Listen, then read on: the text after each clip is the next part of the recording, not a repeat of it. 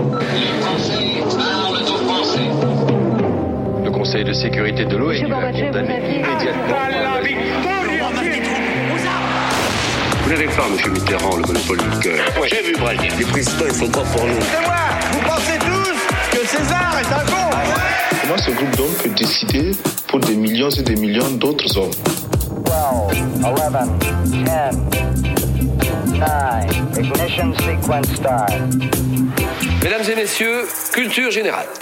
Bonjour, bonjour à tous et bienvenue dans Culture 2000. Bonjour Marlène. Euh, bonjour Jean-Baptiste. Salut Bonjour Johan. Salut, c'est Johan. Aujourd'hui, dans Culture 2000, on vous parle de la ville de Rio de Janeiro, Rio de janvier. Alors, si vous pensez que Rio est la capitale du Brésil, eh bien, vous n'êtes plus à jour depuis 1960. Mais ne vous inquiétez pas, on va revoir toute l'histoire de cette ville pendant cet épisode. Qu'est-ce que ça vous évoque Rio de Janeiro, je commence par toi, Jean-Baptiste. Euh, bah moi, ça m'évoque des longues soirées de 31 décembre devant TF1 quand les parents partaient au resto. Tu regardes Arthur, il y a toujours le 5, 4, 3, 2, 1, bonne année, samba D'accord. Tu fais la, la samba. Marlène? Moi, ça m'évoque euh, ma folle jeunesse euh, quand je me suis retrouvée à boire des coups dans un bar de manière très insouciante et qu'en fait, j'avais pas de quoi payer et que j'ai failli me retrouver à faire la plonge à Rio de Janeiro. C'est vrai Ouais, c'est vrai. Ça, c'est vraiment une super anecdote. Est-ce que tu feras mieux, Johan Euh, moi, c'est, ça me rappelle la fois, la seule fois de ma vie où j'ai failli me noyer en me baignant, c'était à Copacabana à Rio de mais c'est vrai que Janeiro. c'est très ouais. très dangereux. Tout de suite, extra sonore. Le carnaval de Rio, dont la réputation n'est plus à faire, s'est déroulé cette année dans le même climat qu'à l'habitude. C'est-à-dire que pendant trois jours et trois nuits, la population, à quelques classes qu'elle appartienne, a été livrée au délire d'une samba sempiternelle.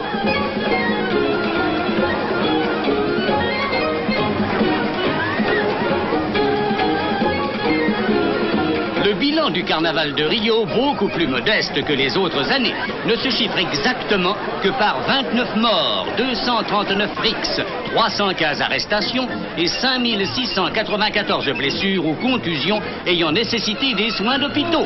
Soyons donc optimistes. Oh, pas, pas Quelle vraiment de- fête Je sais pas comment, contusion. comment rebondir sur cet extrait, c'est c'est- c'est un petit peu bizarre. Petite introduction rapide. Rio, c'est où déjà? Euh, On est dans l'hémisphère sud, mes amis. Dans. On est euh, sur la côte atlantique à hauteur du tropique du Capricorne. C'est quasi pile poil, c'est quand même bien foutu. Ouais. On peut Ouais. peut-être préciser une superficie, Bah, bien sûr, hein, donc Rio c'est 1255 km, soit 175 000 stade Maracana. Ah, bah, c'est tout de suite beaucoup plus clair. Voilà. Sachant que c'est un grand stade. Voilà, C'est un grand stade. stade. Alors, question un petit peu bizarre, c'est quand Rio? Euh, c'est quand? C'est c'est maintenant, mais c'est- ça remonte à. On n'est pas sur une histoire très ancienne, c'est lié à la colonisation. Rio émerge il y a 500 ans, donc ça fait 500 ans d'histoire. Oui. C'est correct. Ok, Correct. d'accord. Et donc c'est qui? Ah bah ça, c'est c'est- c'est une belle rencontre. C'est Ouais. nous, C'est une belle c'est vous. rencontre, c'est la magie de l'esclavage, de la colonisation. Euh, on va Ah, tu me trouver rêver. des Amérindiens, des Portugais, des Africains, mais aussi bien évidemment des Français. Et c'est quoi? Et c'est une ville. C'est Ah ouais, une ça, ville, on aurait voilà. peut-être pu le dire avant. Il est fort, Julien. Moi, j'ai bien bien bossé. cet épisode. Mais c'est aussi un état, mais là on Oui. va parler de la ville. On va, on va un peu confondre les deux des fois. Alors, avant de parler de carnaval, de favelas, de caipirinha et de football, on va retourner aux origines de la ville et on commence tout de suite par le Grand 1. De la fondation au XVIIIe siècle, Rio de Portugal. Alors, de la J'aime bien qu'en plus on ait bien dit des Portugal Ouais, ouais, et pas ouais. do Il faut Portugal. que ça tu soit vois, un genre, peu que ce mal soit dit. vraiment bien mal dit. faut que ça soit un peu mal dit, sinon c'est pas drôle.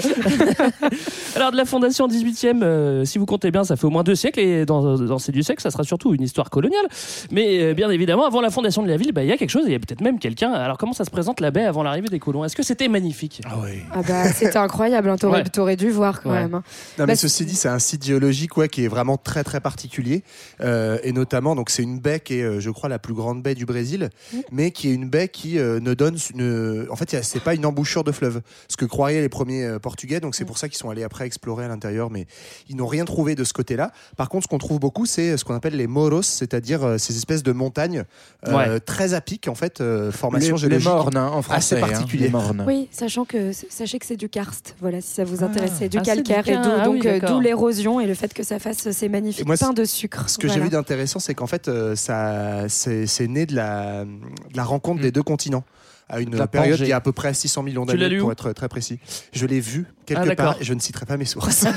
Ouais, D'accord. où l'Afrique et l'Amérique du Sud ne faisaient qu'un, puis Exactement. puis scratch. Tout à fait. Alors, euh, donc, moi, je, là, tel que vous me le décrivez, je m'imagine que c'est magnifique. Est-ce qu'il y a quelqu'un à Bah- ce moment-là Bah oui, si c'est toupie. si c'est beau, on a envie d'y être. Ah bah oui. Voilà. Et donc il y a les Tupinambas, donc euh, une tribu de l'Amazonie. hein. Euh, ce qu'il faut comprendre aussi, c'est que à l'époque, avant la colonisation, euh, la forêt primaire qu'on connaît aujourd'hui, qui est en Amazonie, recouvre quasiment, enfin tout le Brésil Ouais, jusqu'au littoral. Jusqu'aux appelle- plages. ce Oui, ce qu'on appelle la mata, donc la forêt en brésilien, et euh, que donc c'est pour ça qu'on dit que c'est une tribu d'Amazonie qui vit là-bas, même si Ouais. maintenant c'est plus du Et tout l'Amazonie. C'est un ensemble de tribus et en plus qui Voilà. sont pas sédentarisées. Donc il y a, il y a un habitat, il y a une, une- comment dire, une culture. euh, on, on sait qu'ils font un petit peu d'artisanat, qu'ils Ils mangent la feijoada. voilà, ils font plein de trucs hyper fun.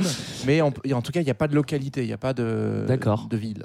Alors, j'ai l'impression euh, que dans chaque épisode de Culture 2000, on parle de l'arrivée des colons. Bon, bah, là, Enfin ça va. Une Bah, fois je, pas je crois que ça a globalement Ouais. pas mal marqué ça arrive souvent. Sauf que là, pour une fois, c'est des Portugais. On les a pas croisés. Mais oui, c'est ça, qui est, c'est ça qui est assez intéressant, c'est que d'habitude c'est les Français, c'est les Anglais. Et bah non, là, hop, des Bah, Portugais parce ou que les c'est eux, Espagnols. c'est eux qui découvrent l'Amérique du Sud, il faut Bravo. savoir. Voilà. Alors c'est qui C'est un certain Cabral pour ce qui est du Brésil en général. Alors c'est pas Francis, euh, ne me demandez Ni pas. voilà. Amilcar. Ni Sébastien Chabal. Mais... Non plus.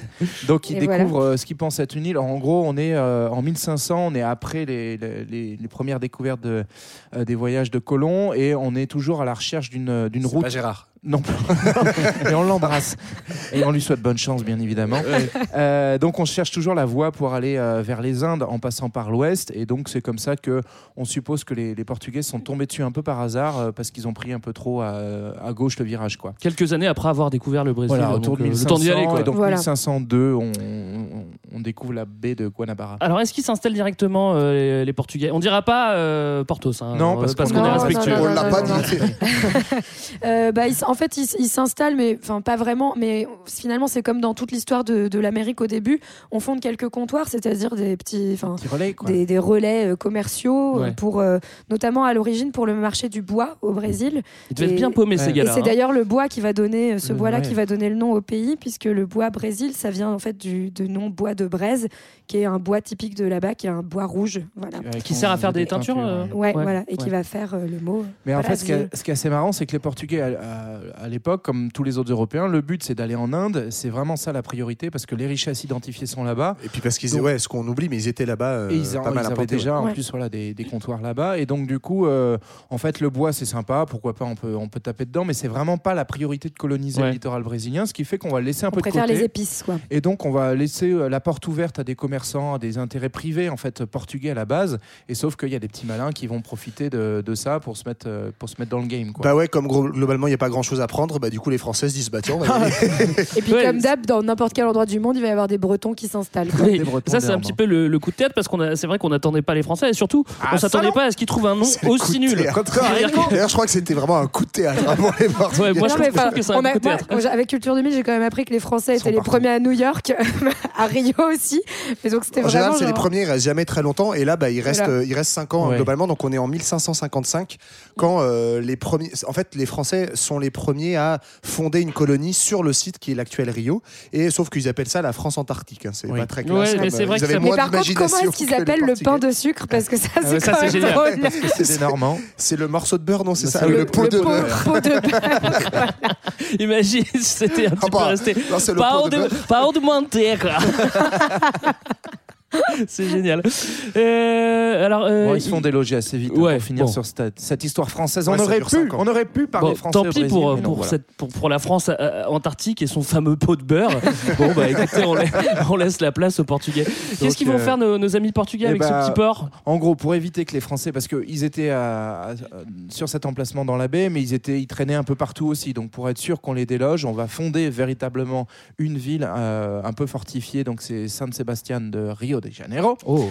Alors, euh, Toujours cette tradition Janeiro, à hein. faire des noms très courts hein, chez les Portugais, c'est important. Et de là, en gros, on va, on va développer une ville, un port, et on va virer les Français. Donc, euh, on est sur un, à, à l'échelle même de la colonie brésilienne, qui est pas déjà une colonie en tant que telle, mais bon, de, de cette colonisation du littoral, on est sur un petit port. En fait, c'est pas vraiment le gros place Ouais, to c'est Ouais, un surtout port, qu'on euh, l'a dit, il y, a un, d'export. il y a un peu d'activité commerciale, mais finalement c'est mineur par rapport à ce qui se passe plus au nord du, du Brésil à cette époque, autour de ce qui est Salvador de Bahia aujourd'hui.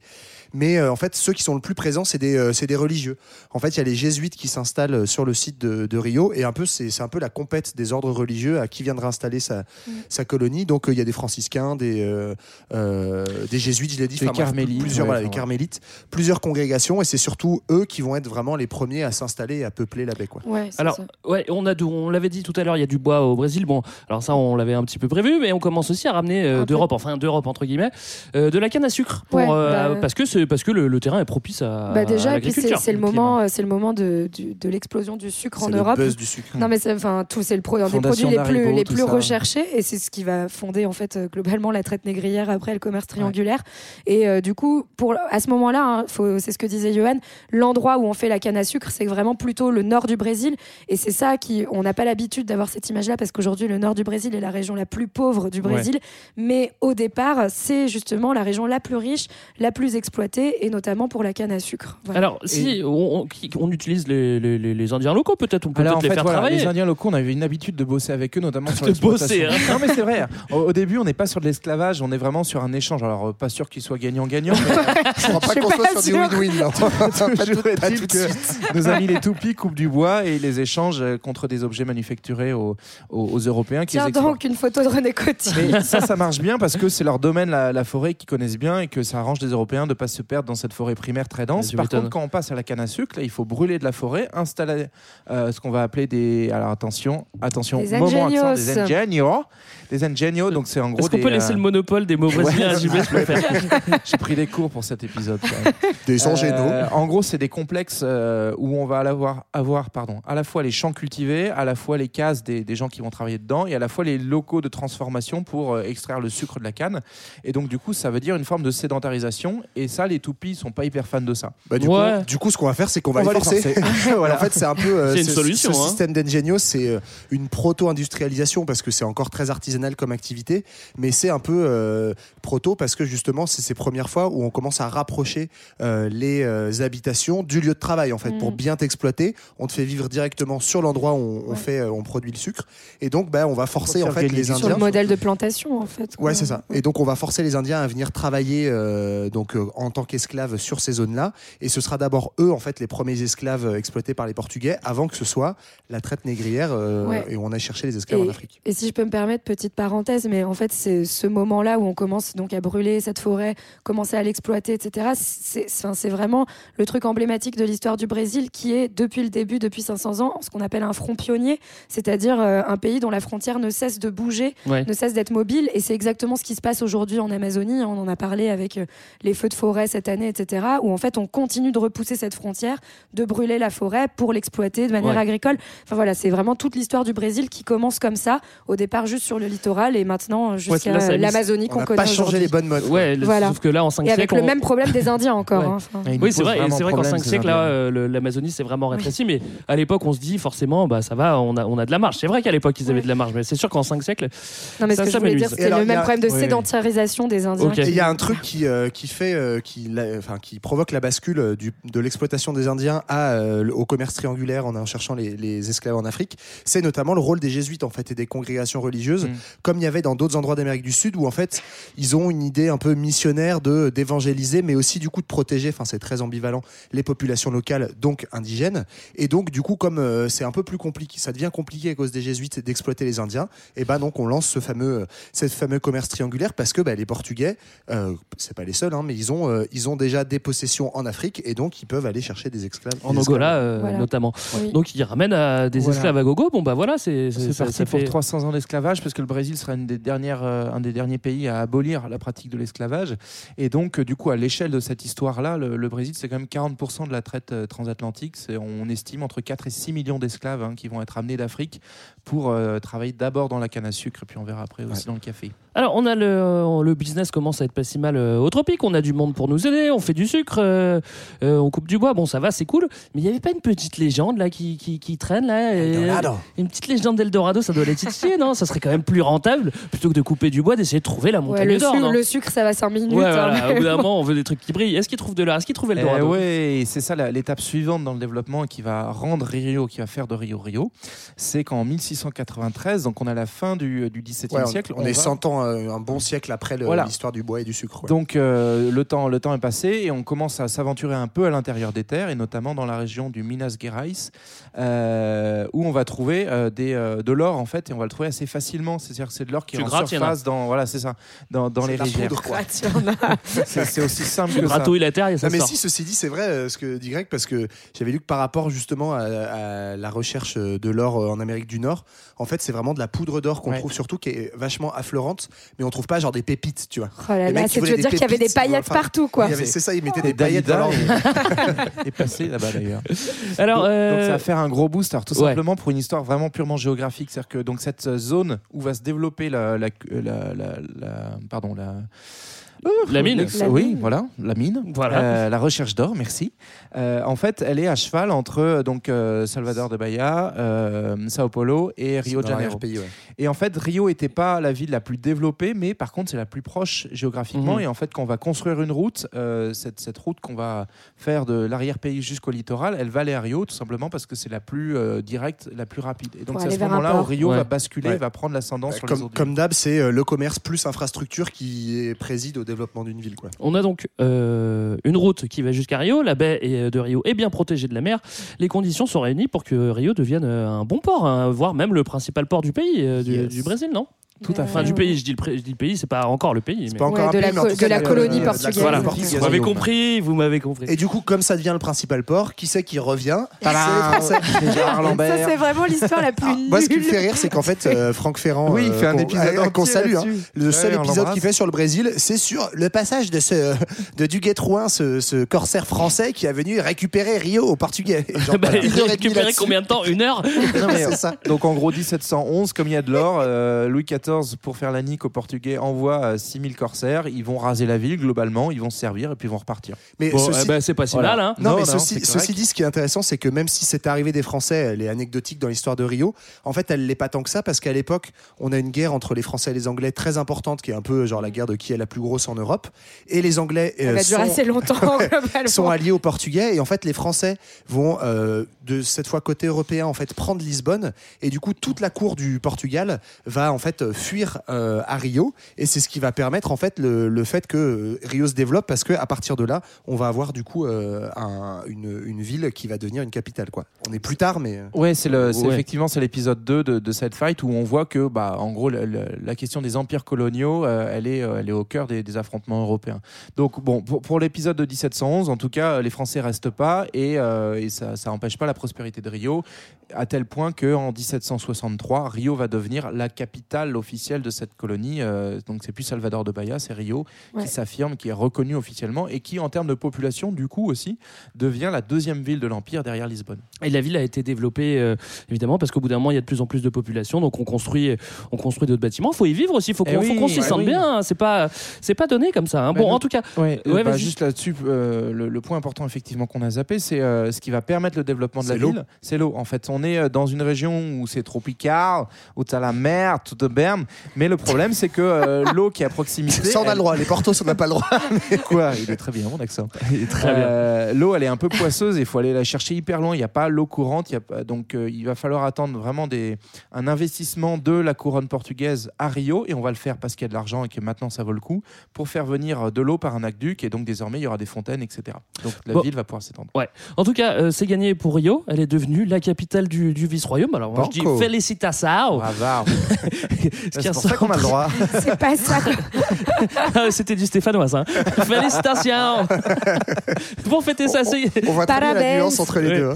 pour fêter ça, c'est Caipirinha et Feijoada pour tout le monde. Promis, on aura de la samba pour l'indépendance du Brésil, je vous le promets vraiment. Et ça, ça va se passer dans le Grand 2. 19e siècle, Rio de Brasil. Alors pas de bol à la fin du 18e, c'est un peu moins la fête euh, au Brésil. Euh, La production d'or décline. Ah bah désolé. Il y a de la concurrence dans la production de sucre et ça commence petit à petit à sentir le déclin. Euh, ce qui rend les Portugais assez tristes, hein, il faut bien le dire. Mais Oui, par contre, il y en a ça, qui ils se frottent les euh. mains en Europe. Il y en a qui se disent bon bah c'est bon, on, Bah, on- on en, va pouvoir. en- en euh, gros, pour refaire un petit point de contexte, c'est que jusqu'à à peu près au XVIIe, XVIIIe siècle, l'Espagne et le Portugal sont les deux plus grandes puissances en Europe.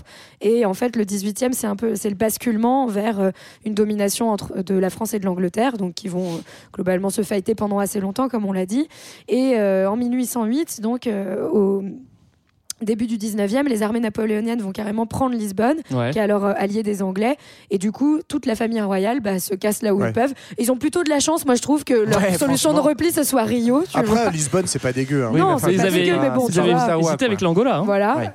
Ouais. Bah, Mais ça, je, je trouve que cette histoire, je- elle est vraiment incroyable. Ouais. C'est-à-dire que c'est toute la cour, c'est 15 000 personnes qui, qui, Oui, partent, c'est qui, ça. fuient, qui fuient leur pays, qui disent bon bah allez-y, euh, prenez C'est pas le roi, sa femme et on va deux au gosses. Brésil, quoi. oui. Et c'est un truc assez unique dans l'histoire coloniale. C'est ce que De Gaulle a- essaye de faire 150 ans plus tard, euh, quand on se prend une tollée en 40. Il dit bon, bah en fait, euh, le- le- l'Empire français n'est pas vaincu, donc on peut continuer. Donc il y, a- il y a cette vision de l'Empire comme une continuité du royaume du Portugal, ce qui fait que c'est pas grave, on peut déplacer la capitale à Rio. C'est pas un problème, ça veut dire que le Portugal n'est pas vaincu euh, par Napoléon. Alors c'est pas un problème, mais euh, bon, Mais ça ça va. Ils, devenir. ils- ils disent aussi, euh, ouais, ok, on n'est pas des bêtes, ok, on est exilés, mais il faudrait quand même euh, quelques plaisirs. Là maintenant, il faut Euh, que ça suive derrière. Voilà, faut- on va noyer notre tristesse, essayer de construire, changer l'ambiance de la ville, que ça soit un petit peu plus royal. Quoi. Bah, C'est-à-dire qu'en fait, on a le même phénomène quand même qu'avec l'Empire espagnol, où euh, ce bis de l'or, il a rapporté tellement de fric qu'en fait, on a une cour qui est extrêmement riche, et donc en fait, on peut euh, euh, faire des constructions fastueuses, et donc on installe un palais du gouvernement, etc. Enfin, qui s'appelle pas encore le palais du gouvernement à l'époque, mais, Ouais. mais des, vra- des, des constructions vraiment et on essaye de d'imiter en fait le faste des capitales européennes et de l'exporter euh, en Amérique du Sud. Ouais, c'est ça. Et donc, en fait, bah, on transforme la ville en mettant aussi beaucoup de loisirs, hein, Bah, et, euh, de, de tous des monuments qui sont censés euh, refléter le rayonnement de l'Empire. Donc, euh, les palais, les biblis, euh, les La- universités, les banques, aussi, les hein. théâtres, etc. Donc, c'est vraiment. euh, Ouais, c'est ouais, c'est l'époque aussi. transforme la ville, ouais. Au 19e siècle, c'est vraiment cette époque où euh, on commence à entreprendre des grands travaux. Et enfin, par exemple, on imagine bah, à Paris, le 19e siècle, c'est Haussmann, c'est euh, les buts de Chaumont, où on fait des trucs gigantesques pour faire un faux parc euh, artificiel.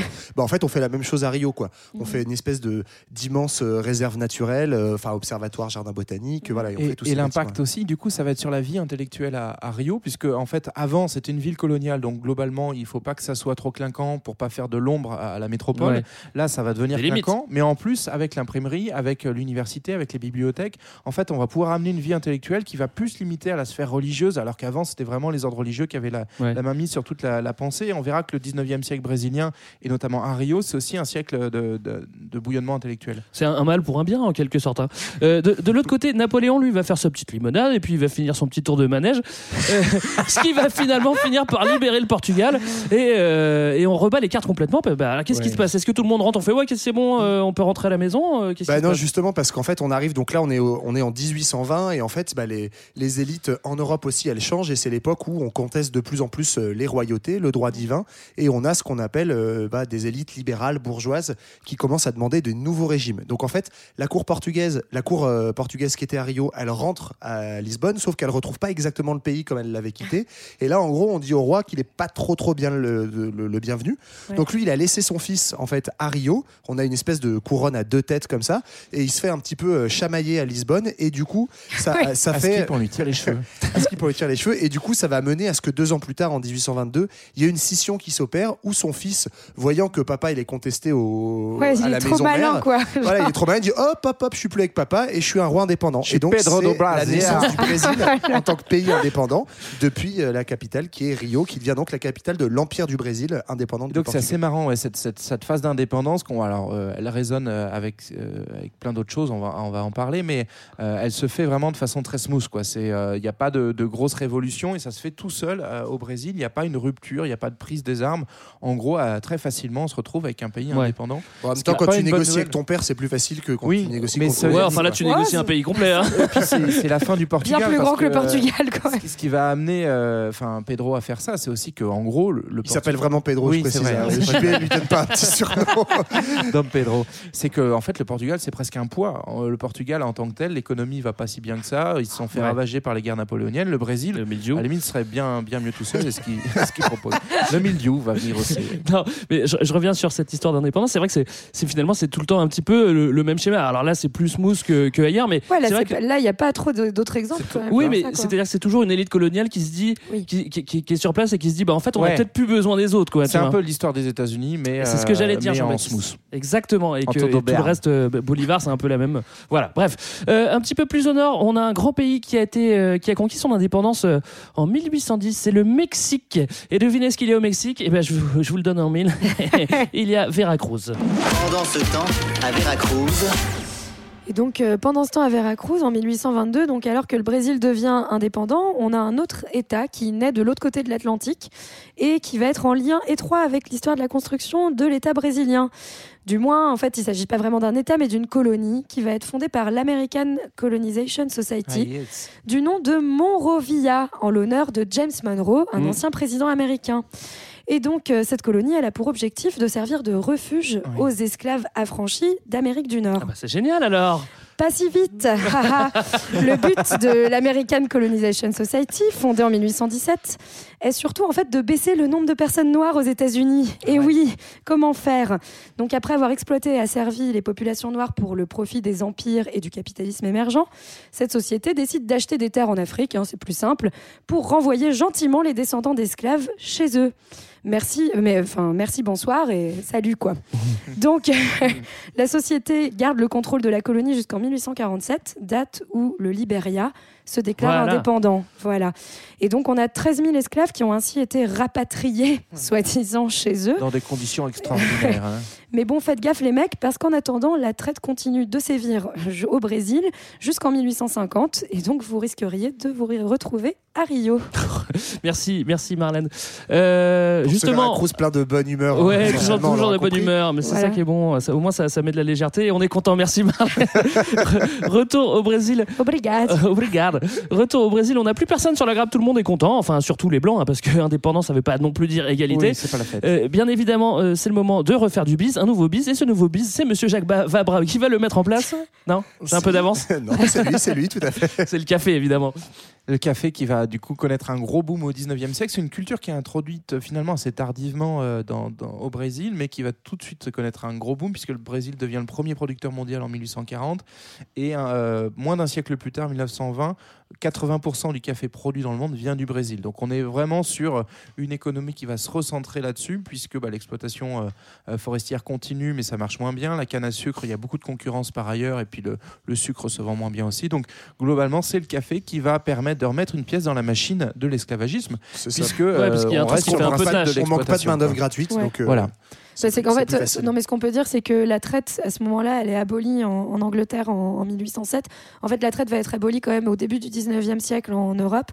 Et le Brésil garde sa petite spécificité hein, jusqu'en 1850, donc Ouais. avec euh, la continuation de ce commerce, euh, enfin de la traite. euh, voilà, la, traite, populations c'est bien la déportation des populations. C'est indépendant, indépendamment de l'esclavage. C'est-à-dire que globalement, on va abolir d'abord la traite, puis dans un deuxième temps l'esclavage. Oui. Et euh, le, Ouais, le- C'est-à-dire que quand tu as déjà 4 millions d'esclaves chez toi, tu déjà Oui. plus forcément besoin d'en importer. Non, hein, donc- mais, mais en- et en tout cas, ça va. Enfin, tout ça, l'esclavage au Brésil et la traite a vraiment une importance hein, parce que c'est aujourd'hui le pays qui, en nombre, a la plus importante population noire au monde. Donc, c'est vraiment quelque chose de constitutif de la population brésilienne. Est-ce qu'on met un, peu la pression euh, justement aux autorités, enfin au roi, Ouais. euh, pour, euh, pour, cette, pour, cette, pour Bah abolir ouais, l'esclavage? On a des élites euh, libérales, euh, bah pareil, qui de plus en plus fortes au, au Brésil. Donc euh, la mode, c'est d'être quand même plus an- anti-esclavagiste et de contester. Grand Donc, euh, propriétaire, mais plus esclavagiste. Voilà, donc ce sera la reine qui se chargera de faire. euh, évidemment, il faut que ce soit une femme, hein, parce que c'est ce côté humain, etc. Tu comprends Donc euh, voilà, c'est elle qui décrète euh, la fin d'abord euh, de, la, de la traite, puis de l'esclavage en 1888. hein, donc c'est quand même hyper tard, tardif, ouais. on est Ouais. vraiment euh, presque, euh, presque au XXe siècle. Et en fait, euh, ça, va, ça va engendrer une rupture très forte entre la cour, donc le, le système euh, impérial, et puis euh, le soutien des grandes élites, des grands propriétaires terriens, qui étaient euh, les cafétériers. Et donc, euh, Ouais. c'est cette rupture qui va bascule, précipiter progressivement en fait la fin de l'empire et la, la proclamation de la République, puisque euh, la proclamation de la République, elle arrive en 89, donc un an seulement après l'abolition de l'esclavage. En fait, il y a une vraie corrélation Ouais, entre on les voit vraiment le lien très fort parce que euh, du coup, il y a, il y a- en gros, le- le- l'em- l'empire était pris entre deux élites opposées. Donc euh, la, vieille élite coloniale qui est vénère qu'au- depuis avoir le droit aux esclaves et euh, l'élite progressiste notamment qu'on va retrouver dans le courant positiviste, donc qui joue un rôle important euh, au moment du passage à la République. Euh, C'est eux qui notamment euh, font le, le, le drapeau de. euh, Ouais. Du Brésil, Peut-être juste du un petit point, les positivistes, c'est ceux, c'est vrai, c'est un, courant, une idéologie hein, globalement. qui est, mais qui est fondée sur la croyance dans le progrès. Ouais, En voilà. plus, voilà. Fait, Ah, de- dehors d'être des tocards, voilà. Je- je suis Mais désolé, et- c'est- eux qui vont donner euh, leur devise euh, au. Brésil. Et progrès. Alors, Voilà. on, on est parti sur le positivisme. Je suis désolé, moi je, je reviens un tout petit peu en arrière parce que j'aimerais qu'on prenne une seconde. En fait, le, le Brésil vient de devenir une république et, Bah, bien et- sûr. et Rio n'est plus la capitale de l'Empire, mais des États-Unis du Brésil. Ouais.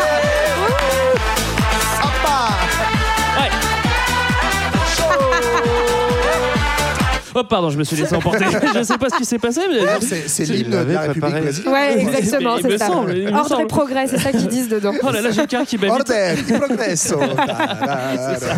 Ça y est, j'ai l'impression qu'on a changé d'année du coup. Ah, Ça fait du bien quand même. Hein La bonne année. année, JB. On revient sur des choses, désolé, un petit peu plus sérieuses. Parlons économie, parlons développement Ouais. industriel, parlons conjoncture. Ça va se développer à Rio fin 19e. Bah, en tout cas, là, on passe à la République. Enfin, donc la République du Brésil, c'est aussi donc une république, on l'a dit, dominée par les libéraux et donc tout ça va avec le développement industriel du Brésil, comme en Europe, hein, finalement, hein, comme Voilà. euh, partout dans le monde au 19e siècle.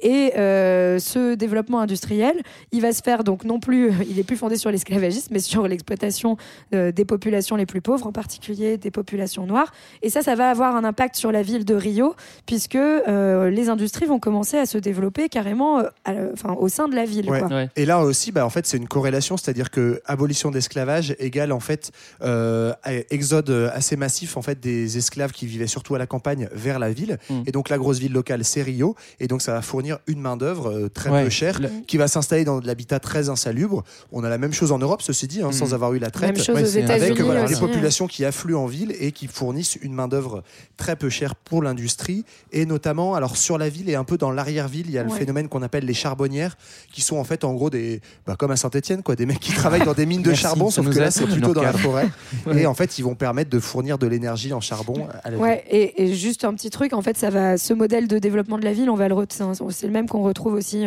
dans des villes comme Chicago, Mm. hein, mais où en gros les populations migrantes, donc soit, enfin là c'est plutôt un exode rural, arrivent dans le centre-ville, et donc ça va complètement modifier l'équilibre de la ville de Rio, Mm. avec un centre-ville qui se paupérise à ce moment-là, et euh, donc euh, la- une fuite euh, du Des centre élites, des ouais. élites. Voilà. Sachant qu'on on est quand même dans une population qui va doubler en, en moins de 20 ans, donc c'est vraiment une extension très très forte de la ville. Il y a effectivement un, un- un exode euh, rural qui est massif, mais il y a aussi, on est à ce moment-là dans, dans l'époque des grandes traversées transatlantiques avec beaucoup d'Européens qui quittent le vieux monde à la recherche d'un d'un Eldorado. Certains, en grande partie, vont aller vers les États-Unis, mais euh, Rio va aussi attirer à ce moment-là des populations euh, immigrées, notamment venues d'Italie ou de ou d'Irlande. euh, Moi, j'ai vu qu'il y avait aussi beaucoup, beaucoup de Japonais à Rio. Euh, ah ouais, je vous embouche un coin là. voilà, tu me débouches. J'ai aucune source, hein, mais je préfère vous dire que c'est vrai. Mais surtout que Mais- c'est pas le chemin le plus direct parce que je sais qu'il y en a beaucoup au Pérou C'est comme pour ça, ça. Yoann. Au faut Pérou, accepter. c'est- oui. faut accepter. Euh, oui, donc extension de la ville, c'est ce que tu nous disais un petit peu tout à l'heure. On, on retrace un petit peu la ville. Euh, justement, euh, on, on- on va faire peut-être me- même justement des tramways. On va tracer des grandes Ouais. avenues. et on, on- on retouche un petit peu la ville. Quoi. Et puis on a euh, du coup, euh, comme disait Marlène, dans le vieux centre historique, l'installation de populations pauvres, du coup dans des vieux bâtiments hyper classe mais qui tombent en ruine, et c'est ce qu'on appelle les coltichos. voilà. Euh, est bon. Vas-y, redis. C'est-à-dire, en fait, coltichos, c'est des habitats précaires où euh, on va rassembler plusieurs familles qui veulent vivre à proximité des lieux de travail, puisqu'elles viennent à Rio pour euh, essayer de Monter trouver de l'emploi dans, dans, dans les usines. Et donc, euh, du coup, ça, ça va participer aussi d'un paysage urbain un peu particulier euh, qui pose un petit peu problème, on le verra ensuite. Alors, on arrive tout doucement sur le 20e siècle. Histoire de respirer un petit peu, euh, Johan Selecta, peut-être que tu peux euh, nous balancer un peu de son Samba Bah oui, hein, on le sent arriver, ce fameux 20e siècle, comme tu dis, Greg, avec son torrent musical de samba, de bossa nova. Ah ouais. Alors du coup, pour vous teaser un bon coup, on s'envoie du compositeur de samba communiste, hein, Martino Ah Davila, bah oui, quand même. qui chante la nuit, la bohème, l'ivresse et l'amour dans Distremia. Eu quero me esconder debaixo dessa sua saia pra fugir do mundo. Pretendo também me embrenhar no emaranhado desses seus cabelos. Preciso transfundir seu sangue pro meu coração, que é tão vagabundo. Me deixe te trazer no dengo pra num cafuné fazer os meus apelos. Me deixe te trazer num dengo pra num cafuné fazer os meus apelos. Quero ser exorcizado pela água benta desse olhar infindo. Que bom é ser fotografado, mas pelas retinas desses olhos lindos. Me deixe hipnotizado pra acabar de vez com essa desritmia. Vem logo, vem curar seu nego que chegou de porre lá da boemia. Vem logo, vem curar seu nego que chegou de porre lá da boemia. Eu quero ser exorcizado pela água benta desse olhar infindo. Que bom é ser fotografado, mas pelas retinas desses olhos lindos. Me deixe hipnotizado pra acabar de vez com essa desritmia. Vem logo, vem curar seu que chegou de porre lá da boemia. Vem logo, vem curar seu nego que chegou de porre lá da boemia. Vem logo, vem curar seu nego que chegou de porre lá da boemia. Vem logo, vem curar seu nego que chegou de porre lá da boemia.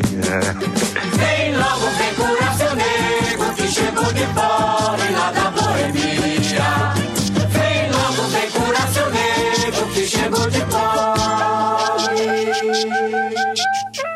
Lá da boemia. Vous écoutez toujours Culture 2000 et on vous parle de la ville de Rio de Janeiro. Dans la première partie, on a vu que les Portugais étaient tombés en amour pour la baie de Rio, qu'ils étaient montés là-haut, qu'ils étaient tombés en amour pour le bois et les esclaves. Et l'or, on a suivi l'exil de l'aristocratie portugaise à Rio, le développement de la ville et l'indépendance du pays. Rio est capitale de la République. Rio entre dans le XXe siècle. Rio dans le grand 3. 20e siècle, Rio de Mundo. Rio de Mundo, merci Sarah. Mais ces titres sont merveilleux, bravo. Alors, on, est au tout début du 20e. Le Brésil est indépendant depuis euh, 80 ans. On a eu le temps de remettre les choses en place à Rio. Mais ce serait pas mal de mettre un petit coup de balai dans la ville. À la base, c'est vrai que euh, la, la ville est déjà bien dotée avec la baie. C'est très joli, les moros, la végétation, on en a parlé. Mais ça suffit pas pour bien, bien se la raconter, être attirante. Il faudrait un petit peu moderniser tout ça. Ah, puis il y a trop de pauvres. hein. Bah ouais, on a commencé à le dire juste Oui. avant la, la pause. hein, J'avais de l'avance tout à l'heure, je me Oui, suis mais trompé. bien sûr, mais t'as toujours de l'avance, Greg, c'est ça qui est, fort ça. avec toi. Là, on est vraiment sur les travaux haussmanniens, donc euh, on est au tout début du XXe siècle. Ouais. On fait les grandes avenues, on détruit certains des cortichos dont parlait JB tout à l'heure. en- des Corticos, des hein. cortichos, hein, je Ouais. crois. Ouais. Et euh, on les détruit pour faire à la place des bâtiments de standing en pierre de taille. On imite évidemment euh, les capitales européennes. L'idée, c'est de donner l'image d'une ville propre, d'une ville moderne. moderne, Et donc pour ça, bah, une ville propre et moderne, ça veut dire qu'on chasse pauvres. les pauvres. Voilà. Ouais. 100 ans Alors, plus tard, ça n'a pas changé. C'est ça. Tra- Tracer des avenues, c'est bien, mais après, on peut voir encore plus grand, on peut, on peut remodeler. Moi, je trouve, ça, euh, je trouve que ces travaux titanesques de, de, de, de- de- de- d'éclater les, les moros, je, enfin, je trouve Ouais, ça quand ça, même. c'est- ça, c'est en euh, vrai. L'aplanissement, hein, comme on dit, c'est quand même un- incroyable, non? Bah, on va, ouais, on va aplanir des collines encore une fois parce que souvent c'est là que aussi on avait. Mais des c'est même pas des, collines, ouais, le, donc Enfin, c'est le des- Moro Castello. En plus, Ouais. je crois que c'est le. Enfin, c'est des genres de pain de sucre encore quoi. Ouais, c'est Ouais, ça. ouais. Je crois que c'est le point en fait euh, où il y a eu la première colline Ouais. portugaise en plus. Donc symboliquement, c'est le le, premier point d'ancrage. Et genre, ils le rasent. En fait, si vous voyez des images vidéo, euh, je crois que ça a pris vachement de temps. Ils n'arrivaient pas à le raser. Ils ont foutu de la flotte dessus comme c'est plein Ouais. de terre. Mais de la dynamite, non Non, la dynamite, ça marchait pas. Et du coup, pour l'éroder, ils ont balancé du canon à eau pour que, en gros, ça devienne, tu vois, de la vase et que ça se, s'élève. Canon à eau. Mais genre, t'imagines Ils ont défoncé une montagne un en fait. énorme pain de sucre au milieu du truc, ouais, pour, euh, pour Et ça, c'est la place. triple gain parce que donc déjà d'une. euh, triple, du- triple, triple, Triple, gain. triple gain. Donc on est en Gain 1920 numéro quand on fait l'aplanissement. là. 1920, Ouais. on se débarrasse du vieux centre-ville colonial. Donc c'est une façon de dire le Brésil n'est plus Allez, euh, une suffit. ancienne colonie, c'est un, un pays moderne tourné vers l'avenir. Donc on, on fait table rase du passé. De deux, deuxième effet qui se coule. bah, en fait le vieux. Tu l'as, tu, tu l'as fait souvent, celle-là, deuxième effet Ouais, qui se coule. ça, ça fait du bien. Excuse-moi, je t'ai coupé.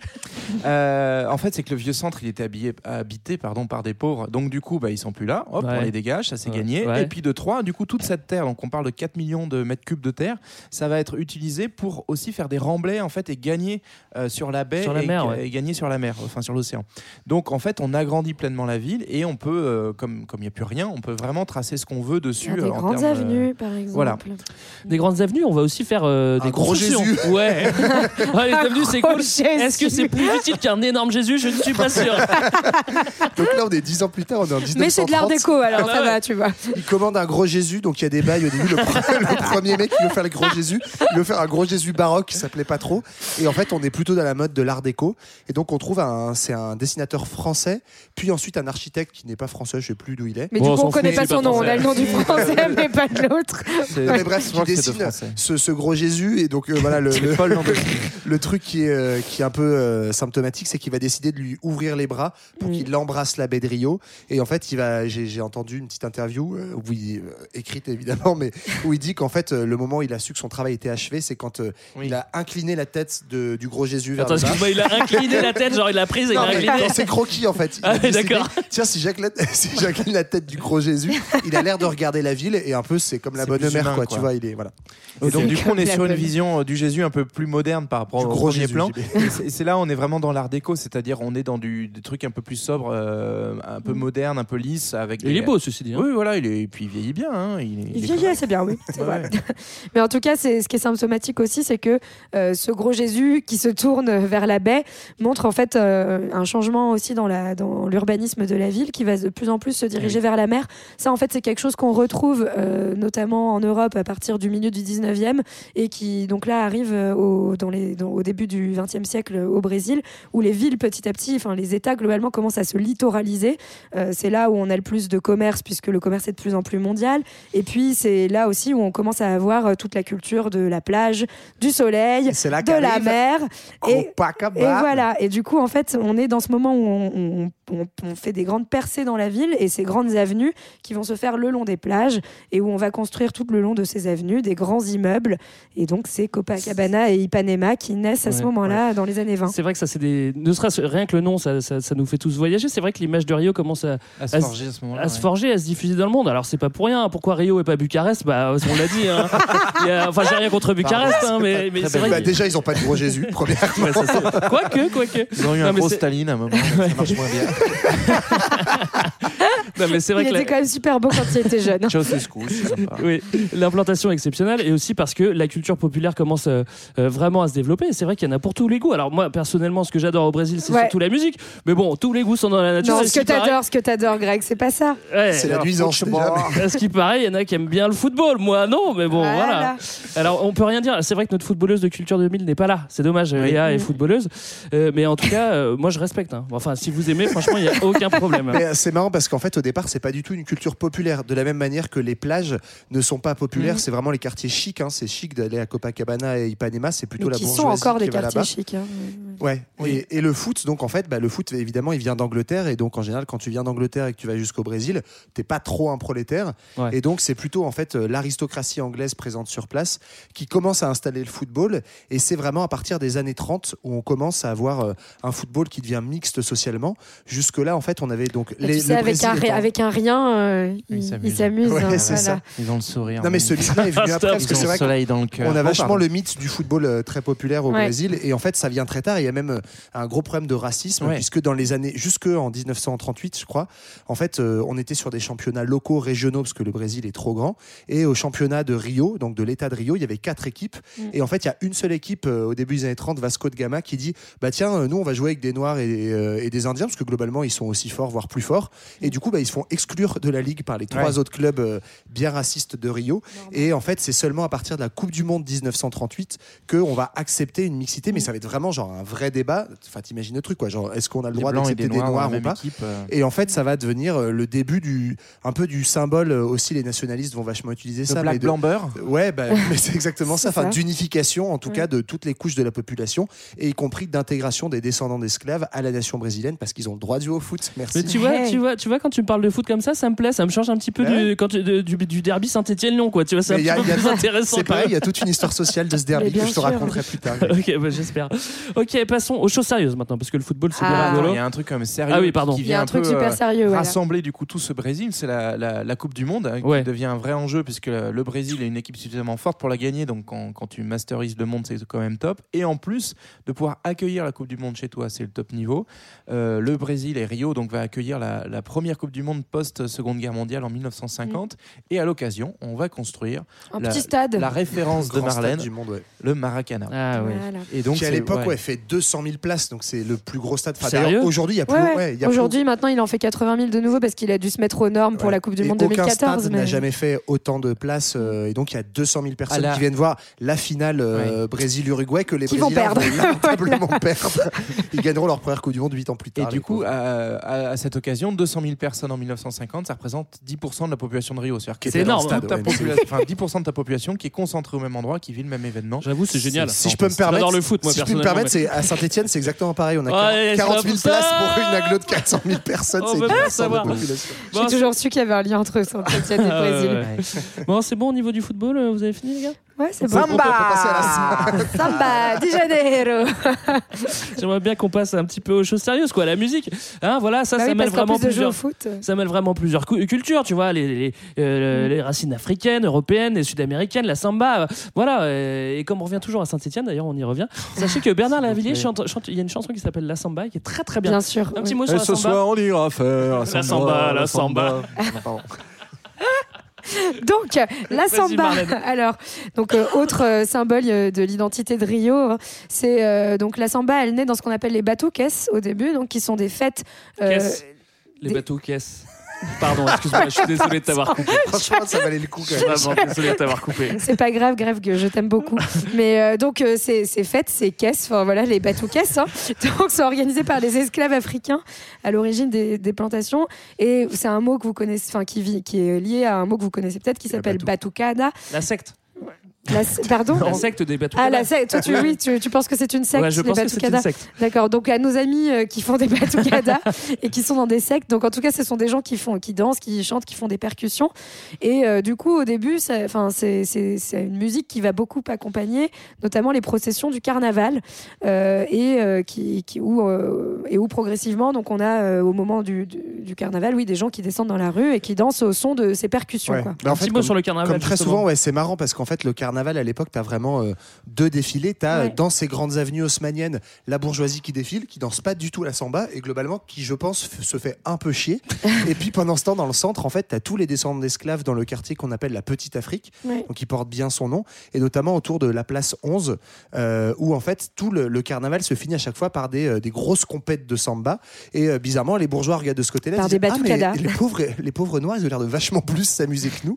Et donc progressivement, on commence à, fait, à, à euh, cette samba et ça devient vraiment un élément important. Le mariage en fait samba carnaval Ouais. se fait au moment donc dans les années 1930 de la création des premières écoles de samba. Et là, on peut faire le lien avec le foot qui t'est cher. Ah, euh, bah voilà. Ah, bah. Puisque c'est notamment Mario Fili, euh, Fili, pardon, qui est euh, un grand commentateur et journaliste de, de- de foot, euh, qui euh, s'emmerde tout simplement quand le championnat s'arrête, parce que le championnat s'arrête ouais. à un certain moment de l'année. Et du coup, Pendant il a un malin, il se dit tiens, comment on pourrait faire un truc un peu sympa? Bah en fait, il va organiser un grand concours entre les écoles de samba.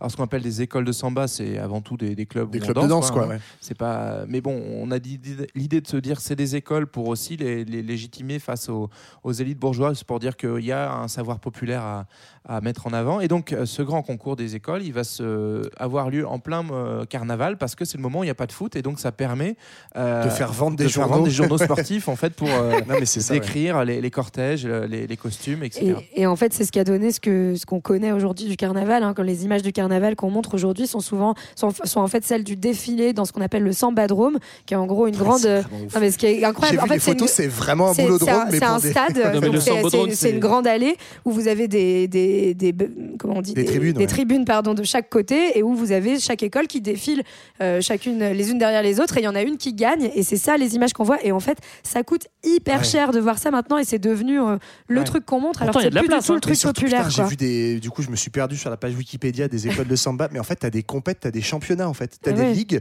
Ah oui, et donc, oui. tu es en Ligue 1, Ligue 2, Ligue 3 de la compète de samba. Et bref, et pour être. C'est un peu ben, une faut les vendre les euh, journaux, mon gars. coup, hein, ça se fait pas comme ça.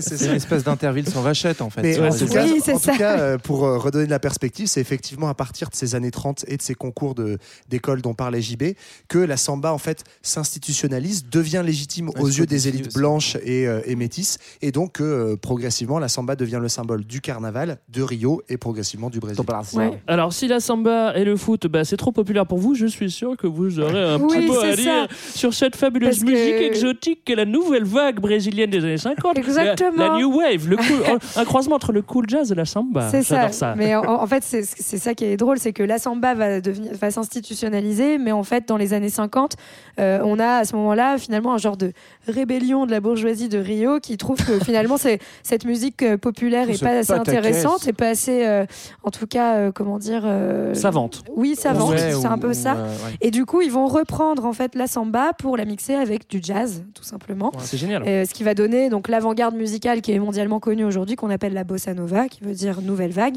qui va être fondée en fait donc sur ce, ce syncrétisme musical, donc par Antonio Carlos Jobim, et en plus sur une recherche très intellectuelle au niveau des textes, avec notamment Vinicius de Moraes, qui est un grand poète brésilien, qui va accompagner cette musique de textes magnifiques. Il y a vraiment un trio fondateur, en fait, euh, tu l'as dit, c'est euh, Jobim pour les compositions, Vinicius de Moraes, le, le poète, et Joao Gilberto, qui est le chanteur. Ouais. Et ce trio, en fait, va faire un premier album qui s'appelle euh, Chega de Saudade en, en 58, qui est un peu genre le manifeste, euh, le manifeste de la bossa nova. Moi, j'avoue, ça m'a fait un peu de peine. J'aime beaucoup la bossa nova.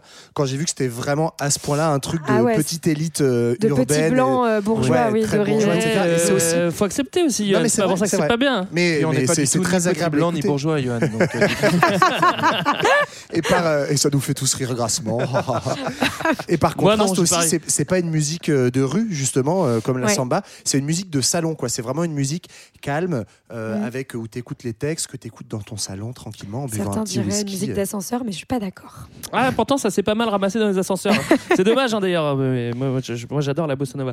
Euh, du tourisme, du foot, de la samba, de la bossa nova, on vous passe le syncrétisme religieux du candomblé, de la macumba, etc. On parle, on passe également sur les cœurs huilés et les strings de Copacabana. Est-ce que ça suffit pour faire tourner une ville? Bah, réponse non. Rio est sur le déclin. Et puis, et puis en plus, on va se prendre. euh, on- on- euh, il va perdre. Rio va perdre son titre de capitale euh, dans les années 60. Et ça, Oui. c'est un, un autre coup dur. Et oui, parce qu'en fait, Rio s'inscrit dans une histoire brésilienne plus large où il y a une volonté de l'État brésilien de montrer qu'il maîtrise son territoire. Là encore, l'enjeu de la modernisation. Et donc, quoi de mieux que de construire sa capitale à partir de rien, au milieu de nulle part? C'est euh, tout le défi de Brasilia, donc, qui est inauguré le 20 avril 1960. Et donc, euh, bah, du coup, à partir de moment-là, euh, tous les fonctionnaires, euh, les ministères et le gouvernement quittent Rio pour Brasilia. Globalement, c'est tout le Une défi ville des en forme d'avion, hein. Ouais, c'est tout le défi des années 60 en général, c'est-à-dire de faire des trucs tristes et moches. Parce que globalement, en fait, en France, Ouais. c'est l'époque où on construit des HLM. Et là, on se dit, tiens, il y a une super ville qui a 500 ans d'histoire. Si on faisait plutôt une capitale au milieu de rien, loin de tout. Après, les plus centrales. Avec que la du nouvelle fait chance. que en béton. voilà. Oui, c'est plus mais ap- central, alors, mais bon, après, elle euh, il y a, enfin bref, moi je, je suis un peu moins dure que toi sur Brasilia. C'est une ville qui est intéressante par ailleurs, mais en fait qui, qui reflète aussi une époque euh, de, donc euh, l'époque euh, de vraiment de pensée socialiste qui se fait par l'architecture. Euh, le- le- L'architecte qui va fonder Brasilia, c'est Oscar Niemeyer, donc qui est le grand architecte brésilien, qui va, qui en fait euh, représente tout le, la- la- le fantasme de modernisme Oui, du mais Brésil. justement, enfin, ouais. Oui, J'ai je- un peu un problème avec le fantasme de Oui, modernisme, non, même, mais- même de gauche, même socialiste, Non, non, dans les villes où tu crées des trucs artificiels qui. Bon, Bien. Comme le Corbusier. Enfin bref, moi je, Si, ça peut vous rassurer, Bien dès, sûr, dès mais, euh, 1964, il y a un C'est la dictature. on va refaire marcher. Enfin tout bref, tout ça pour dire que par ailleurs, Brasilia est une ville qui, en fait, euh, est bétonnée, qui plaît pas forcément, mais où il y avait aussi euh, toute une pensée euh, assez égalitaire dans cette ville. Voilà. Alors regardez l'homme de Rio euh, avec euh, Bebel, euh, Ouais, il va, il va euh, dans. Brasilia qui est en construction justement Ouais. et c'est vide à l'époque quand lui, bah, alors il monte sur les toits et tout, c'est génial. J'adore ce film. Sinon, OSS 117 en référence euh, bien plus, Ouais, bien plus plus tard. Euh, Rio n'est plus la capitale, mais rassurez-moi, ça reste quand même la locomotive économique du Brésil, non? Plus. Oh. Non plus, bah non, il y a l'émergence de, euh, de la petite sœur qui devient la grande sœur Sao Paulo, à peine plus au sud, euh, qui en fait Ça se dit devient. Sao Paulo. Ça se dit São Paulo, Ah merde. mais presque. Voilà. Sao Paulo. Mais en gros, qui devient voilà plutôt la capitale économique où il y a plus d'industrie, plus de bise qui se fait. Donc effectivement, bah, à partir des années 60, Rio ça va mal. En fait, Rio ça va bien pour le tourisme, mais euh, globalement, que ce soit d'un point de vue économique comme d'un point de vue politique, bah, la ville a perdu de sa superbe. Alors Rio n'est plus la capitale du Brésil, on l'a compris, ça reste la, carte postale. Et Rio, c'est une ville qui n'a pas arrêté de changer et qui, au cours du 20e, a, dû relever beaucoup de défis, bah, notamment déjà tout cet afflux de population qu'il a fallu gérer euh, au 18e. Et puis il y a un phénomène qu'on voit apparaître, c'est le phénomène de, enfin qu'on voit apparaître, on en avait parlé un petit peu avant, il s'appelait pas favela, mais après ça s'appelle favela et c'est vrai que euh, ça prend de plus en plus d'ampleur. Bah, les favelas, c'est quand même spécifique par rapport au cochicho. Euh, c'est qu'on s'installe sur, euh, sur les moros, euh, c'est-à-dire sur les morts.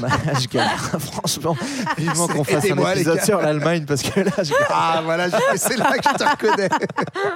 donc bref, les favelas, c'est des quartiers euh, donc effectivement autoconstruits. On parlerait de bidonville dans, dans, les, dans les reliefs, tout simplement parce que les reliefs étaient plus difficiles à construire pour, pour ce qu'on appelle la, la- la partie asphalte de, de Rio, c'est-à-dire construite par un plan d'urbanisme. Donc les favelas, elles émergent euh, avec le XXe siècle euh, et globalement, c'est euh, presque des, des mondes à part à tel point qu'on ne va pas les compter en fait. C'est-à-dire que les autorités de, de Rio ne considèrent pas les favelas comme des, des parties prenantes de Rio. On va les nier, ce qui est aussi une bonne façon de pouvoir les éliminer dès que ça Non, nous non, vous n'êtes pas là. Non, non. Mais ceci dit, c'est ce qu'on fait aussi dans les bidonvilles, en fait, euh, Ouais. quand on les appelle pas favelas. En fait, il y a surtout deux critères discriminants qui fait qu'on choisit de pas les compter. C'est que, comme tu l'as dit, c'est de l'habitat informel, c'est-à-dire illégal. En fait, c'est des gens qui occupent le terrain, qui ont des maisons de sans, propriété, sans ouais. titre de propriété ou voilà. Et puis, euh, c'est le fait qu'il y a une absence pratiquement totale, au moins au début, de services publics, euh, de représentation de l'État. En fait, t'as pas d'école, mais t'as pas de système de tout à l'égout, etc. Donc, en fait, c'est euh, voilà, voilà de l'habitat informel, ce qui est moins vrai aujourd'hui, parce qu'en fait, on parle toujours de favela, alors qu'il y a, enfin, on va le voir, mais il y a une rupture. Après, il y a des favelas Et- qui sont beaucoup plus je- développées. Juste un détail sur les favelas, c'est quand même quelque chose qui est très spécifique à Rio, c'est-à-dire qu'elles se développent dans vraiment des interstices de la ville. Donc euh, parfois vous allez avoir une favela sur euh, deux rues au milieu de la ville de Rio, entre euh, au milieu d'un quartier très riche. Et ça c'est quelque chose qu'on trouve dans peu de villes finalement, d'avoir des quartiers très pauvres, des genres d'îlots comme ça, Ouais. un peu partout dispersés dans la ville. c'est lié au site très accidenté de la ville où effectivement tu as des bouts de jungle, des bouts de, des bouts Voilà. de relief et donc du coup tout, tout espace est bon à prendre. Moi, selon moi, c'est le vrai problème des favelas, c'est surtout qu'ils écoutent pas de bossa nova et donc c'est peut-être pour ça. qu'on Ouais, je pas. pense que ça doit Ils être ont, ça. enfin, ils ont pas d'ascenseur, Greg. Ah, mais c'est ça le problème. Euh, évidemment, image dangereuse hein, de la favela, je pense qu'elle nous est tous Oui. arrivée. euh, bon, euh, Bah, je- enfin, Oui, voilà, on euh, est dans le classique, Dieu, euh, la concentration des pauvres, Ouais. donc la concentration des dangers, euh, des trafics, etc. Ça change un petit peu à partir de 1940, mais pas forcément pour le mieux. On va commencer à les comptabiliser. Donc on sait qu'il y a 119 favelas comptabilisées en 1940. Et en fait, le recensement, il a avant tout euh, pour but de permettre des politiques, euh, on va dire, de, de, De pacification. On Ouais, avait c'est donné ça. le même mot à la guerre en Algérie. C'était- Ceci dit, les politiques de pacification, ça arrive encore un peu plus tard, euh, enfin même pas mal Oui, plus oui. tard, on est en 1980, où là en fait il y a un semblant, enfin plus qu'un semblant en fait, il y a- Oui. il y, a quand même des politiques sociales qui sont faites dans les favelas et c'est à Pour partir de rattacher à la ville. 1980 voilà, qu'on commence à installer des services publics dans ces quartiers. Et donc euh, non seulement on les comptabilise 40 ans plus tard, donc, mais euh, en plus voilà, on essaye de les intégrer à la ville.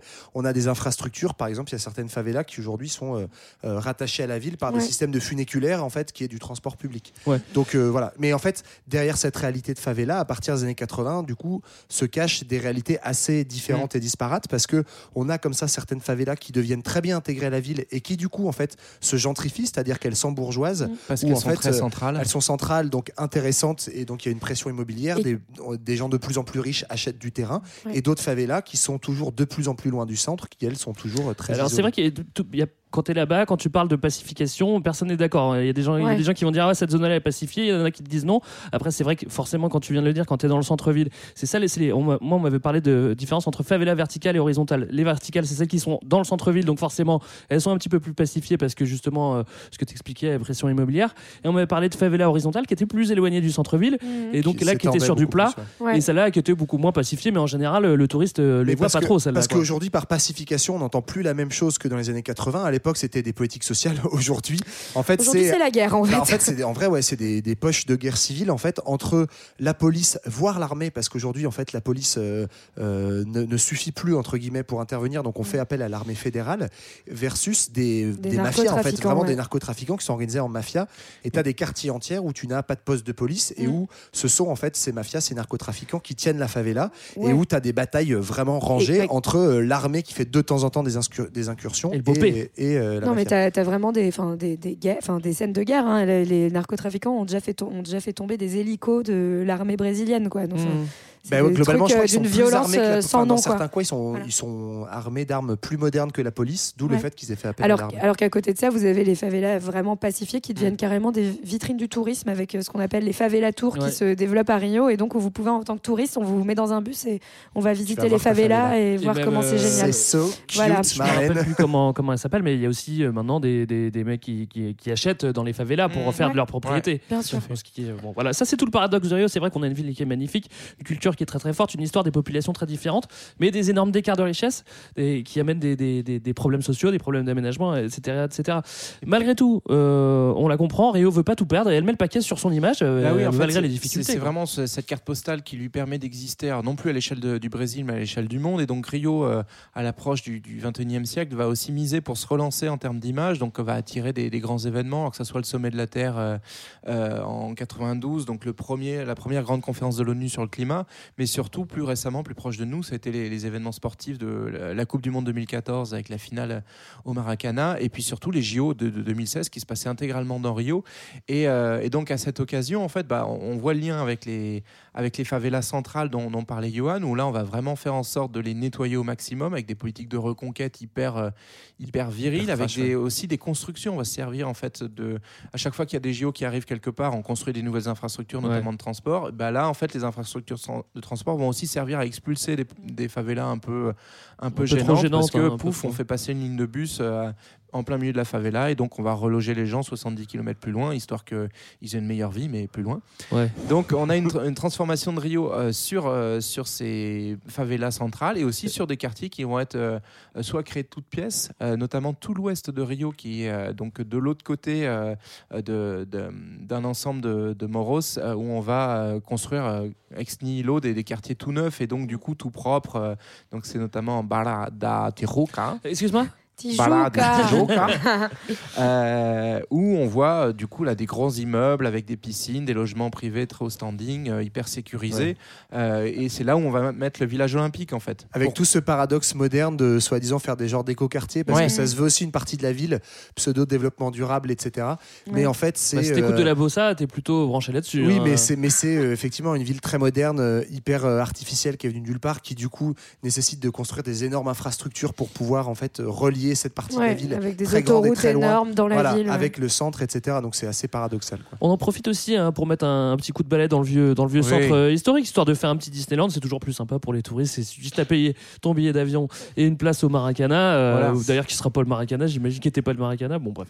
Et Euh, bah, il faut mettre un coup de et- balai. et voilà, c'est tout le projet de Porto Maravilla où euh, on va réutiliser les, les vieilles infrastructures portuaires parce que le port de Rio dans la baie est plus du tout exploitable. C'est pas du tout aux normes aujourd'hui de la mondialisation. Il faut aller plutôt euh, plus proche de- du littoral océanique.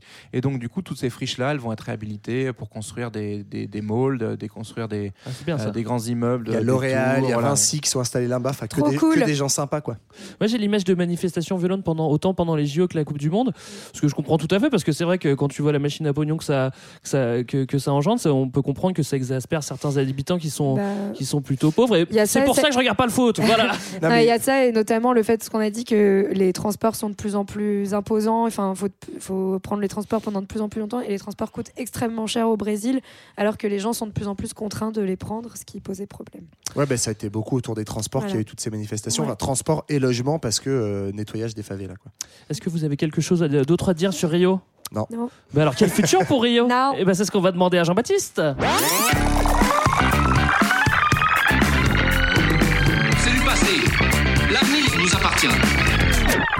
Et c'est l'avenir politique de Rio et de son État aujourd'hui au programme. Et alors, les nouvelles sont bonnes? Eh ben, bof, bof, comme je l'ai écrit sur ma fiche pour pas oublier de le dire. Euh, je voulais vous parler des élections alors, au niveau de l'État de Rio cette fois-ci, puisqu'en 2018, euh, Rio élisait son nouveau gouverneur. Et donc, on avait annoncé un beau duel entre l'ex-maire de la ville et euh, donc, du coup, plutôt élite. Le problème, c'est que petite casserole aux fesses, corruption euh, à l'occasion de, des constructions de, pour les JO. Et puis, euh, face à lui, une star du foot brésilien, un enfant des favelas, j'ai nommé Romario, euh, troisième meilleur buteur, je crois, hein, de, de- de l'équipe masculine de foot De dans tous les temps. De tous les temps, voilà. Même Mais en fait, hein, je crois. euh, euh, je crois que Neymar est passé devant. En fait, ni, ni lui, euh, ni, euh, ni l'ex-maire de la ville ont gagné, car heureusement, il y a une grande révolution au Brésil qui n'a pas épargné Rio de Janeiro. C'est l'élan Bolsonaro. Vous avez sans doute entendu parler de ce monsieur Ah ouais, ça me dit quelque très chose. progressiste qui. C'est un mec qui porte de des chapeaux euh, très chics. oui, voilà, c'est tout à fait ça. Alors, en fait, Bolsonaro a un petit copain euh, à Rio qui s'appelle Wilson Witzel et qui, du coup, a fait euh, tout à fait campagne hein, sur le thème de la sécurité. Et donc, ça a plutôt bien marché puisque on le créditait de 1% dans les sondages. Il a, au final, fait 60%. Et donc, c'est lui le nouveau gouverneur. Bon cet institut de sondage. Tout à fait. Euh, alors en fait, c'est aussi qu'il avait un programme très clair qui a dû beaucoup euh, plaire au, au Carioca. C'est-à-dire que si je reprends deux de ses citations, première citation, nous avons besoin à Rio de notre Guantanamo à nous. Ouais, ok. Et deuxième citation, il faudrait utiliser des snipers ou des drones qu'on apporterait d'Israël pour se débarrasser des narcotrafiquants. Un peu mal. Donc euh, voilà pour, euh, pour le programme sur lequel il a été Et- élu. Et ça marche bien du coup Et ben ça marche du feu de Dieu, Greg. Puisque depuis euh, janvier 2019 et sa prise de fonction, on a assisté à une hausse de la violence. Alors c'était quand même déjà Ah bon, assez bah, costaud. Ah, hein. bah super Et cette fois-ci, c'est la violence policière la plus haute jamais enregistrée depuis qu'on fait des statistiques à Rio, puisque entre janvier et avril 2019, on a compté près de 558 morts par le seul fait de la police. Ah. Alors, euh, sans doute des méchants, hein, puisqu'on parle notamment d'exécutions sommaires de, de- de trafiquants qui s'étaient rendus et qui avaient déposé les armes et qu'on a quand même exécutés, mais également aussi des passants tout à fait innocents. Donc, c'est ce qu'on a appelé le syndrome de Rambo depuis que notre cher euh, Witzel s'est filmé lui-même dans un hélicoptère avec une grosse mitrailleuse de la police c'est ça qu'on veut. en train de can- canarder le, le Ça, toit. D'une euh, d'une habitation dans une Ah ouais favela et il avait dit qu'en fait c'était un poste d'observation des narcotrafiquants. Pas de bol, en fait c'était les toilettes sèches d'un temple évangéliste. Mais non. Donc voilà, globalement si vous êtes un homme, si vous êtes jeune et si vous êtes noir, il fait pas trop bon se promener à Rio. Attendez un petit peu. Merci Jean-Baptiste. Euh, bah, le futur est, est- Radieux. Il fait froid dans le dos. Voilà, c'est aussi bien que Veracruz, ça, ça, ça met du baume au cœur. C'est clair. Voilà, c'était notre épisode sur Rio de janvier. On espère que ça vous a plu, que vous avez eu envie de monter là-haut. Et euh, nous, on se retrouve dans deux semaines pour un autre épisode. D'ici là, vous pouvez nous retrouver sur les réseaux sociaux, Facebook, etc. Donnez Euh, des sous sur le Tipeee. Oui, vous pouvez donner des sous sur, sur le Tipeee Parce également. qu'on voudrait faire une tournée en bus magique. C'est vrai, Vraiment, on- sans on on Alors, L'été ne donnez prochain- pas de sous. si, si, si, si. L'été prochain, on voudrait faire une tournée euh, de France et de Navarre en bus, donc donnez des sous sur le Tipeee. Plein, plein. Euh, donc, on se retrouve dans deux semaines pour un autre épisode. Et euh, d'ici là, on va s'écouter un petit peu de musique pour se quitter. Et oui, on va se quitter après toutes ces bonnes nouvelles, un petit peu en douceur aujourd'hui, avec la bande-son du film Orfeo Negro, qui était la Palme d'Or à Cannes en 59 et qui transpose le mythe d'Orphée et Eurydice dans la Rio moderne. Alors fermez les yeux, partez en voyage avec Mania de Carnaval, cette bossa de Luis Bonfa, chantée ici par Elisabeth Cardozo. Un au revoir de lendemain de fête, dans Saudade. C'est aussi mon réveil. Salut.